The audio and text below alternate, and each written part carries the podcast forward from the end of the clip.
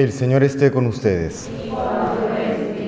Lectura del Santo Evangelio según San Juan. Al oscurecer, los discípulos de Jesús bajaron al lago, embarcaron y empezaron a atravesar hacia Cafarnaún. Era ya noche cerrada y todavía Jesús no los había alcanzado. Soplaba un viento fuerte y el lago se iba encrespando. Habían remado unos cinco o seis kilómetros cuando vieron a Jesús que se acercaba a la barca caminando sobre el lago y se asustaron. Pero él les dijo, Soy yo, no temáis. Querían recogerlo a bordo, pero la barca tocó tierra enseguida, en el sitio a donde iban. Palabra del Señor.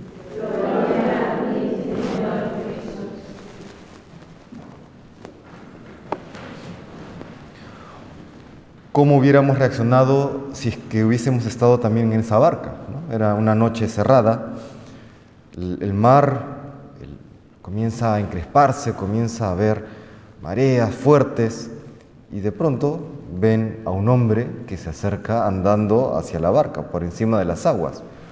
Una situación ciertamente que asusta, que extraña, en fin. Hubiésemos seguramente tenido la misma actitud que los apóstoles, un poco de miedo o mucho miedo. En el Evangelio que escuchamos el día de hoy hay un detalle muy importante para la vida cristiana.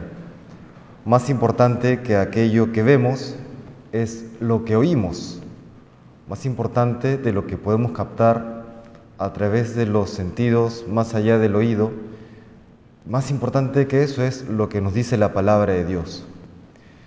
En un himno eucarístico de Santo Tomás de Aquino, ¿no? dice, eh, visus tactus gustus in te falitur, sed auditus solo tuto creditur. ¿no? En, en, en ti, Señor, falla la vista, el tacto, el gusto. Solamente puedo creer aquello que escucho con el oído. Claro, lo que vemos en la Eucaristía podría aplicar de manera análoga a toda la realidad. Vemos que el mundo viene a mal, viene a peor, problemas sociales, ideologías, hay, una, hay un mal moral que pareciera que comienza a imponerse de manera sistemática a través de ciertas políticas en los estados. Vemos violencia, vemos guerra, ¿Dónde está el reino de Dios? Uno podría preguntarse. Una persona que quiere obrar bien es despedida de su trabajo por honesta. Y así comenzamos a ver ciertos males o muchos males en el mundo y uno podría preguntarse, bueno, es que quizás eh, no convenga vivir coherentemente con el Evangelio.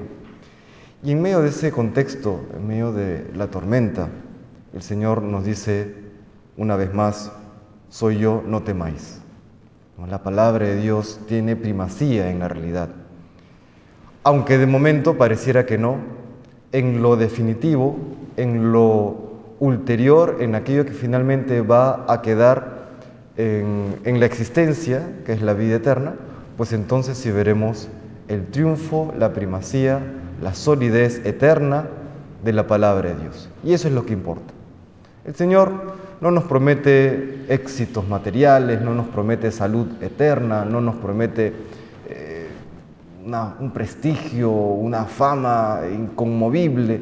No, lo que Él nos promete es el conocimiento de Dios, intimidad con Dios y así llegar a la vida eterna. Esa intimidad, esa relación con Dios que se prolonga para siempre. Eso que es imposible para el ser humano es eh, hecho realidad por el, amor que Dios nos ha manifestado desde la cruz y las puertas del cielo que ha abierto con su resurrección. Eso es lo que nos recuerda hoy el Señor. Soy yo, no temáis. Aunque las cosas se pongan difíciles, no temáis. Sed fieles, nos dice el Señor. Sed fieles, seamos fieles. Mantengámonos siempre atentos a su palabra, sepamos reconocerla, sepamos escucharla y confiemos que el Señor hará el resto. Que el Señor nos conceda pues esta fidelidad, que nos conceda ser siempre fieles a su palabra.